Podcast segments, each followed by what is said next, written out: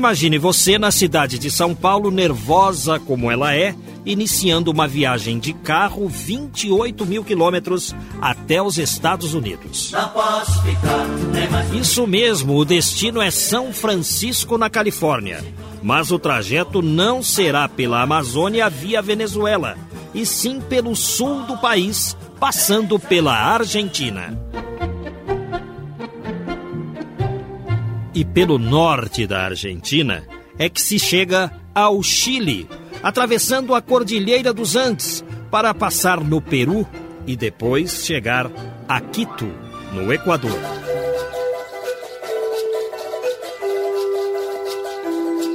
Dali o trajeto seguirá por estradas até tranquilas. Chegaremos ao Canal do Panamá, para então ingressarmos na América Central e ver o Oceano Atlântico e o Pacífico de um lugar só, no topo de um cume, na Costa Rica.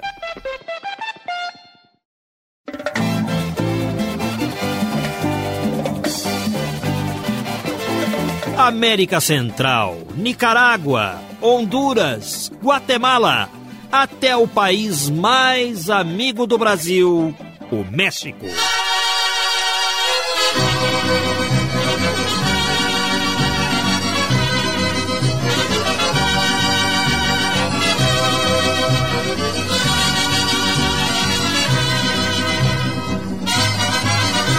E do México, finalmente, os Estados Unidos. Entra-se pelo Texas, na direção de Houston.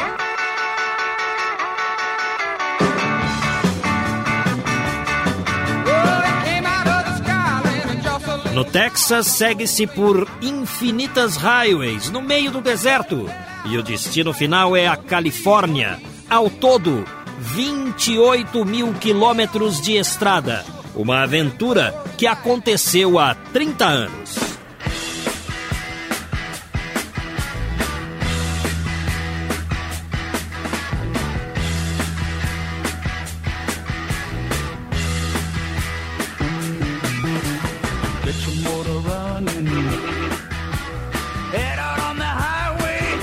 Hoje o São Paulo de todos os tempos recebe Arthur Cole ele é ator de teatro e televisão que participou, entre outros trabalhos, da minissérie JK, apresentada pela Rede Globo de televisão.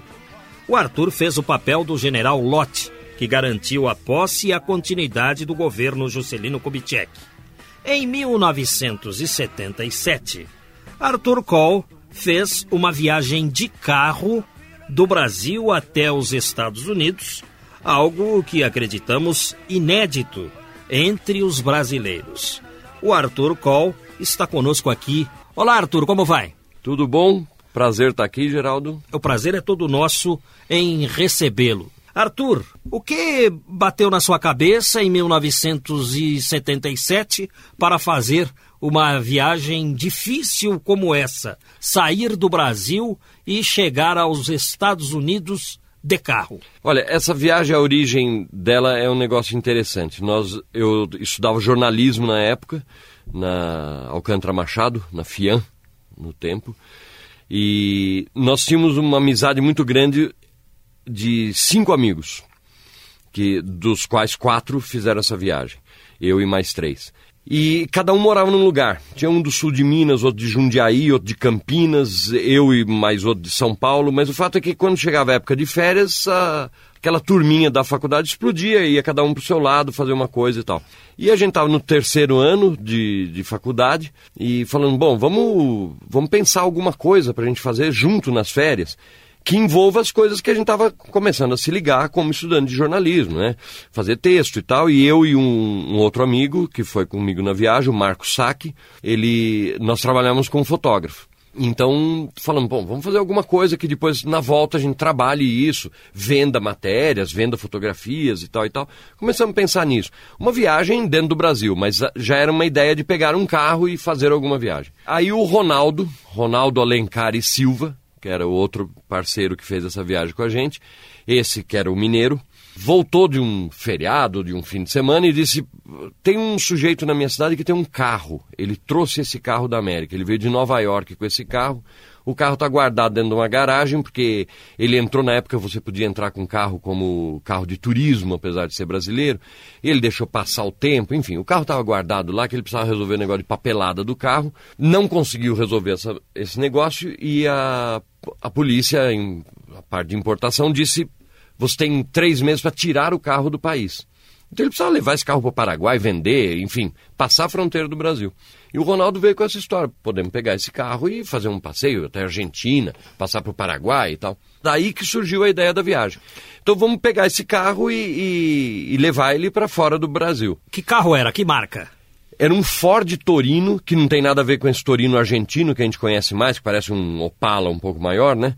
Era um carro o mais inapropriado possível para uma viagem dessa, porque era um carro esporte, era um Torino GT, era um carro com motor bem forte, carburação forte, era um carro que usava gasolina azul, na época tinha gasolina azul, só andava com azul, fazia seus 3 km com litro, era um carro baixo, era completamente inapropriado para essa viagem. E, mas aí nós conhecemos o carro, falamos, não, a gente mexe um pouquinho na suspensão, inventa alguma coisa e tal, e vamos, vamos levar ele para fora do país. O carro tinha licença americana. Falei, bom, se ele tem licença americana, era de New Jersey.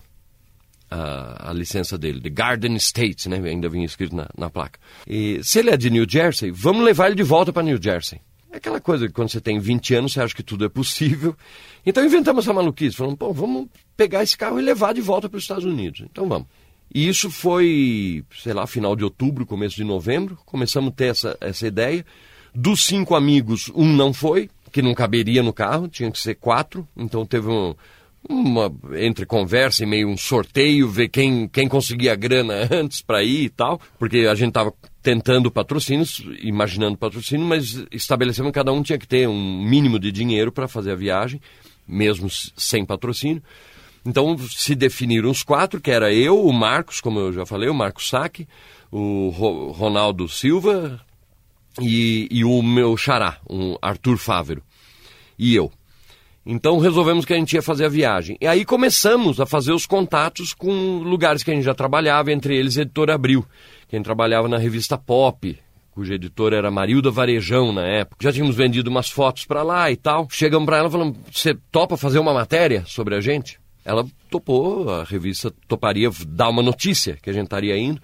Procuramos amigos na Folha de São Paulo, no Estadão, em, em lugares que a gente sabia, para poder dizer para os patrocinadores, falar, olha, se você der dinheiro para a gente, você vai aparecer nesses meios de comunicação. Uh, Rede Globo, conseguimos que o jornal do, do horário do almoço, a gente tinha uma amiga que trabalhava lá e tal, consegui que eles dessem uma matéria, falassem da viagem e tal. E acabamos na Gladson, que eram roupas, né? É, confecção da moda na época, né? Toda a rapaziada queria ter roupa Gladson e tal e tal. Chegamos na Gladson, a Gladson topou patrocinar 50% do que a gente precisava. Puxa, que viagem. beleza. Então dissemos, bom, já estamos garantidos. Então agora a gente vai, né? Vai ser possível. Só que daí o Marcos Sack, que era o um, um mais empreendedor da coisa, mais negociante do negócio, ele falou assim, não, mas não vamos ficar contentes, vamos inverter o jogo agora. Então voltamos na editora Abril, voltamos com a Marilda Varejão e falamos: escuta, você topou dar uma matéria dizendo quem está indo. Você não quer a gente como repórter da revista? A gente faz matérias internacionais a preço de reportagem local. E ela topou. Então aí nós voltamos para Gladson e dissemos: olha, agora a revista Pobre não vai dar uma matéria sobre a gente, nós somos repórteres da, da, da revista. Aí eles bancaram integral o, o coisa e nós viramos a equipe Pop Gladson. Que beleza. Então, aí, aí que tudo começou. Só que o impressionante é que, se você pensar hoje em dia, isso é meio inviável, em 40 e tantos dias, que a gente saiu no dia 13 de janeiro de 77, em 40 e poucos dias a gente conseguiu esses patrocínios, conseguimos viabilizar as coisas, conseguimos a pintura do carro, que o carro foi todo pintado em degradê de verde e amarelo e com os nomes dos, dos patrocinadores e tal e tal, e saímos. Em menos de 50 dias a gente viabilizou a viagem, né? É engraçado, acho que era para era acontecer mesmo. Né? E foi isso, foi, foi bem, bem interessante fazer. Estamos entrevistando o Arthur Cole, que é ator, como ele disse também, jornalista que fez uma viagem de carro em 1977 para os Estados Unidos, ele e mais quatro companheiros estudantes de jornalismo. Como é que foi o trajeto? Para sair do Brasil, a gente tinha duas possibilidades: fazer a, a costa brasileira ou ir por dentro, enfim, mas chegando no, no norte do Brasil. Uh, a melhor possibilidade seria São Luís do Maranhão ou Belém do Pará, mas aí para lá a estrada já, tinha, já teria problemas. Ou então sair pelo sul. Quando a gente conseguiu esses patrocínios e, e criou esse interesse de ir fazendo matérias para uma revista, uh, aumentou o interesse de, de fazer essa viagem saindo pelo sul do país. Aí tinha um motivo financeiro, que se a gente saísse pelo norte, a gente precisaria pegar dois barcos, né? botar o carro duas vezes em navio. Uma vez para sair do Brasil e ir para Venezuela, aí poderia andar pela Venezuela, e chegando próximo ao Panamá, teria que botar de novo o carro, porque na época, eu não sei se é assim até hoje em dia, a concessão do canal era americana, então a zona do canal era uma zona militarizada, onde existiam trilhas para para veículos do exército americano e tal, mas não era permitido passagem civil ali. Então, de toda maneira, mesmo que fosse um pequeno trajeto ali, a gente teria que fazer por, por barco também. E o preço desse frete no Oceano Atlântico era bem mais alto do que no Oceano Pacífico e a gente teria que fazer dois fretes. Então, vindo pelo caminho que nós acabamos optando, a gente botaria o carro da Colômbia para o Panamá, apenas um frete, mais barato por ser no Pacífico. E aí entrou o interesse da, dessas matérias que a gente estava fazendo, porque daí a gente passaria por um número muito maior, passaria por toda a América Latina. Lá por cima a gente passaria por, faria Brasil, que muita gente já tinha feito isso de carro, e Venezuela. Venezuela e Colômbia, um trecho da Colômbia. E indo por baixo, nós passamos por Argentina, Chile, Peru, Equador, quer dizer, fizemos a, a, América então, toda. Então, em vez de vocês subirem, nós vocês desceram. Exato. Entraram no norte da Argentina. É, nós por des onde? Descemos até Uruguaiana. Nós passamos a fronteira. Uh, Rio Grande do Sul. No, no, Rio Grande do Sul, né? Depois de Santa Marta ali e tal, Uruguaiana. Entramos no, na Argentina, que isso é a província do Paraná, na Argentina, o norte da Argentina. Então a gente estava mais ou menos na, na linha que nos interessava para chegar nos Andes, para cruzar os Andes, que é o norte da Argentina ali, a gente passou por uh, Rio Quarto, Córdoba, Mendoza, região vinícola ali e tal, para dar no, nos Andes, no único ponto que os Andes tem um túnel por baixo dele. Existe um túnel ali que vai dar no, no Chile. É, é, muito longo esse túnel? É muito longo e a, a gente optou por esse caminho para passar por, pelo túnel. Quando chegamos lá, o túnel estava em manutenção. A gente não pode usar o túnel. O que acabou sendo super interessante pra gente, porque acabou que a gente teve que subir os Andes realmente até o topo e descer do outro lado para chegar no Chile.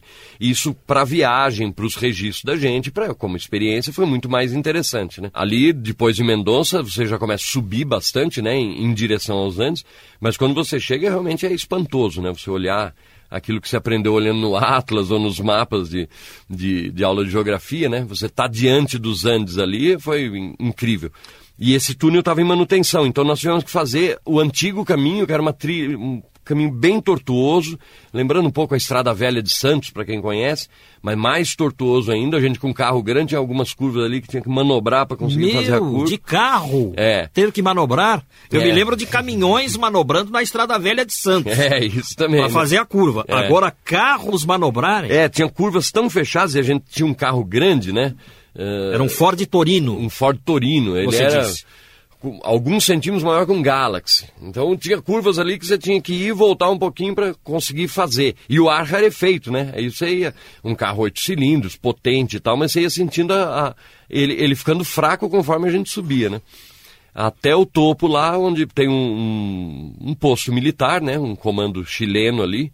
E dali descemos e chegamos no, no- no Chile. O, o Ford Torino aguentou? Aguentou com galhardia, porque ele era absolutamente inapropriado, como eu estava te falando, E né? qual o ano de fabricação dele? Ele era 1970. Puxa, já era um, É.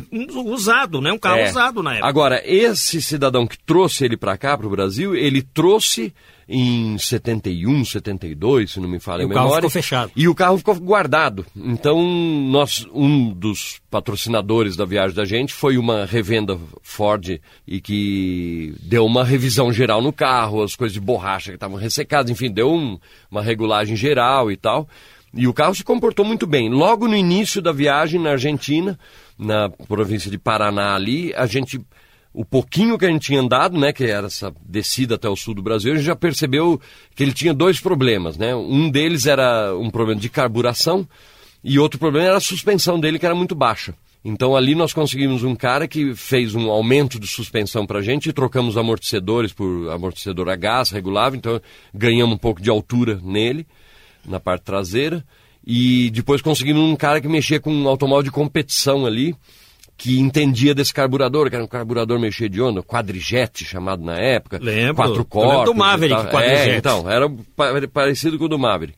Então esse cara também pro nosso espanto ali, a gente rezando que ele conseguisse remontar, né? Porque a gente estava no início da viagem, ele desmontou o carburador inteiro, que eram milhões de peças, mas remontou e realmente dali para frente não tiver problema nenhum e o carro foi muito bem. Nem pneu furou e nós tínhamos patrocínio, fomos testando um pneu para a BF Goodrich na época, para dizer que não furou um pneu. Em Lima, era um dos tratos com a empresa, a gente tinha que passar na fábrica da Goodrich ali para dizer que estava tudo em ordem e tal e tal. Chegamos na, na fábrica para dizer que estava tudo em ordem quando nós paramos no pátio da fábrica tinha um pneu murcho. Ou seja, o único pneu que furou em 27 mil quilômetros que a gente fez, furou dentro do pátio da empresa que estava patrocinando os pneus. Quer dizer, era uma viagem muito sortuda, né? Estamos entrevistando o Arthur Koll, que viajou de carro do Brasil para os Estados Unidos, partindo pelo sul do continente. Ele primeiro desceu para a Argentina via Uruguaiana, ingressou no Chile e foi fazendo o trajeto. Arthur, você disse que obteve patrocinadores, você e seus quatro companheiros. Isso. Entre outros patrocinadores, a Gladson, que produzia roupas, era É. roupas da era moda. roupa da moda, né? Todo... É. Vocês levaram quanto em dinheiro, afinal de contas, para essa viagem? Quanto vocês conseguiram Olha, obter de grana? Você vê, ah, a gente fez um cálculo na época na- no que a gente imaginava que ia ser a viagem, que de fato foi, prevendo de ficar hospedado só nas grandes capitais, que era onde a gente tinha que parar, escrever as matérias, mandar, na época não tinha internet, nada disso, mandar tudo por correio, revelar filmes para ver as fotos, selecionar as fotos para mandar e tal e tal. Então a previsão da gente era ficar em cidades e hospedado e tal, só nas grandes cidades do caminho. No caso foi a primeira foi Lima, depois foi a cidade do Panamá, depois México e depois São Francisco. E o resto a gente ia acampando e tal. Então na época nós fizemos um, um orçamento de 5 mil dólares para essa viagem. Contando que metade desses 5 mil dólares o automóvel que bebia, porque ele era gasolina, só trabalhava com gasolina especial e fazia 3 km com litro. Então, ele foi o, o maior consumidor do, do orçamento. Fora isso, cada um levou o seu dinheiro. A gente trabalhava com fotografia, então, em maior ou menor quantidade, cada um levou seu dinheiro. Íamos passar no Panamá, que era a Zona Franca. Na época não tinha essa facilidade de você conseguir equipamento fotográfico, como você tem hoje em dia, né, em São Paulo. Então, também a gente foi com esse com esse projeto de melhorar o equipamento da gente no, no Panamá, na Zona Franca, o que de fato a gente fez. E, enfim, cada um tinha uma graninha ali, mas o, o caixa da viagem do- dos quatro eram 5 mil dólares. E conseguimos chegar em São Francisco, na Califórnia, com esses 5 mil dólares. Puxa, é, pensando no tamanho da viagem, até que foi pouco dinheiro. Foi pouco dinheiro, foi pouco dinheiro e foi muito bem administrado, porque realmente a gente fez essa opção de.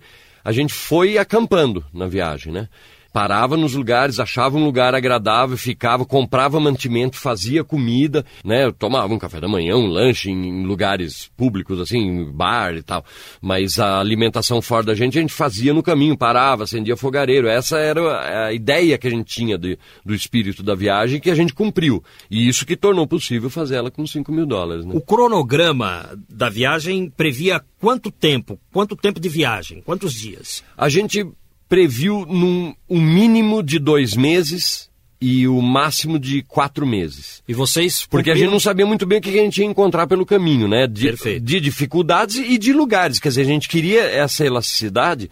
Por exemplo, no, no Equador, que foi uma coisa muito inesperada para gente, nós passamos 21 dias no Equador. Conhecendo, fomos para as praias, tivemos experiências interessantes em regiões que a gente não imaginava que a gente gastaria esse tempo lá. Depois tivemos um problema de atraso no, no, no navio que estava levando o, o carro para o Panamá. Ficamos 11 dias na cidade do Panamá aguardando o carro chegar. Então, por essas coisas todas, a gente fez essa previsão. Mas a gente, quando nós saímos para patrocinadores, para o pessoal da editoria da revista e tal, a gente deu esse prazo. A gente faria no mínimo em dois meses e no máximo em quatro. Acabou que a gente levou. Ficamos um tempo na Califórnia também, quando a gente chegou lá, mas voltei uh, 135 dias depois de ter saído, quer dizer, três meses e meio, né? Foi uma experiência e tanto. Foi uma experiência e tanto. Exatamente. Estamos entrevistando o Arthur Koll, que viajou de carro em 1977 de São Paulo até os Estados Unidos. Nós ficamos pensando naquele tempo onde não havia banco online, caixa eletrônico, internet, interbank, não tinha nada disso. Como é que vocês faziam com o dinheiro? Era dinheiro vivo, no bolso, ou, ou, soltava cheque, cartão de crédito já tinha. É, cartão de crédito tinha, mas não tinha essa facilidade que você tem um cartão de crédito no Brasil e opera com ele pelo mundo, né? Não, não existia isso. Na verdade, quem fazia viagem longa na época usava o travel check, né? Cheque de viagem, certo. na época que você saía com ele. Como a gente não sabia o que, que a gente ia encontrar pelo caminho, que tipo de lugar que a gente ia parar e que tipo de, de situação a gente teria a possibilidade de trocar esses travel checks, nós optamos por levar o dinheiro, que é outra coisa que hoje em dia é meio impensável. Você sair daqui, cada um com mil dólares pessoais, ou 800 dólares, ou 700 dólares, mais 5 mil dólares da viagem e tal e tal. Mas nós tínhamos bons esconderijos no carro, que a gente aprendeu com o dono que tinha trazido ele para o Brasil Brasil. Ele, o carro tinha dois, três lugares ali que verdadeiramente ninguém sabia onde eram e que era o nosso nossa caixa forte. Ah, então escondia no carro. É, no Não carro. tinha essa de deixar o dinheiro grudado com vocês. Não, tinha uma parte do dinheiro, o dinheiro do, do uso ali corrente, que ficava com um de nós, naqueles cintos com zíper que você põe por dentro da roupa e tal. Então ali ficava uma parte pro, pro uso cotidiano, para as despesas, para pagar coisas e tal e tal. Mas o, o grosso do dinheiro nós saímos com eles daqui em dinheiro e escondido no carro. Então tinha uma caixa forte ali atrás do painel, numa determinada localização localização que só a gente sabia. E dali a gente ia tirando e fomos tirando até lá. Arthur Cole, eu fico pensando é, naquele filme Diários de Motocicleta, hum. do Che Guevara, que saiu da Argentina e foi até a Colômbia É. com um amigo é, numa motocicleta, a moto quebra no caminho, eles continuam depois e, e tudo mais. Agora, não tem comparação com o que vocês fizeram. É, ele- eles fizeram essa viagem pela América do Sul, né? Sim, O, o interessante pra gente é que a gente fez essa viagem eh, atravessando as três Américas, né? Então isso que foi o interessante. Então essa opção de sair por baixo a gente passou praticamente por todos os países da América do Sul, né? Com exceção da Venezuela, né? A Venezuela ficou de fora justamente porque a opção foi vir pelo Sul. E depois na, na- também pulamos na América Central El Salvador. Na época estava um movimento de guerrilha muito forte lá, muito estava perigoso passar por lá.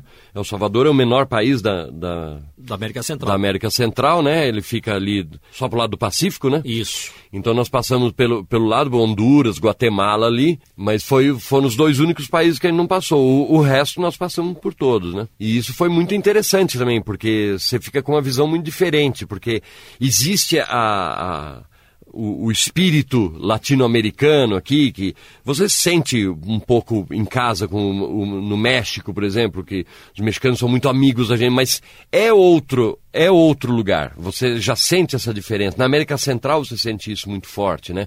Ah, Costa Rica, Honduras, é, é outra maneira, né? A presença da- da- dos índios, né? Da- dessa, dessa região é muito diferente do que nós temos aqui e tal. Então isso foi muito interessante, né? Deram 13 países no final, né? Nós demoramos ah, três meses para chegar no- no- em São Francisco. E eu fiquei de perguntar para você a respeito das aventuras, das belas paisagens, daquilo que você não esquece da viagem. Ah, isso tem bastante coisa, viu? Uma delas, a gente já citou, né, quando a gente estava falando da- dessa passagem pelos Andes ali, é atravessar os Andes, né? Ah, nós fomos o último carro que saiu da, da alfândega da aduana argentina.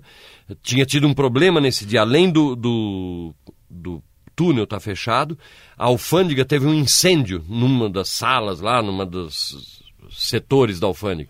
Então causou um congestionamento enorme de pessoas que estavam atravessando por ali e tal e tal. Nós fomos o último carro liberado aquele dia. Então nós passamos no alto do, dos Andes, já era noite, mas ali ainda você tem uma claridade, né? Então era como se fosse o nosso fim de tarde aqui, assim. Então uma paisagem que meio inesquecível também. Outra foi atravessar o deserto de Atacama, né? Que a gente esquece, a gente sempre fala em deserto, a gente lembra do deserto de Gobi, deserto do Saara e tal, né? Só que o deserto de Atacama é o deserto mais seco do mundo, né? Como é que é? É... A, ele não é um deserto de areia, é um deserto de terra, né? Ali que faz toda a costa do Chile, né? E é um deserto longo, tem bem grande, praticamente toda a costa do Chile, e só em alguns lugares ele é atravessado por rios que, que, que são rios que só tem água na época do degelo dos Andes. Nós passamos na época que eles não estavam. Tem alguns rios que não ainda se mantém com água, muito pouca água, mas se mantém na região de Antofagasta, por exemplo, que é uma, uma cidade grande no, no meio do deserto chileno, uma cidade que tem a vida, tinha vida cara na época que a gente passou lá, toda a energia gerada por, por geradores que ficavam numa cidade próxima. Então a eletricidade era muito cara, os produtos eram caros para chegar lá e tal, mas eles conseguiram criar um oásis ali em Antofagasta, porque é um dos lugares que tem um rio que ainda é perene, ele, ele se mantém, mesmo com pouca água, ele se mantém na seca.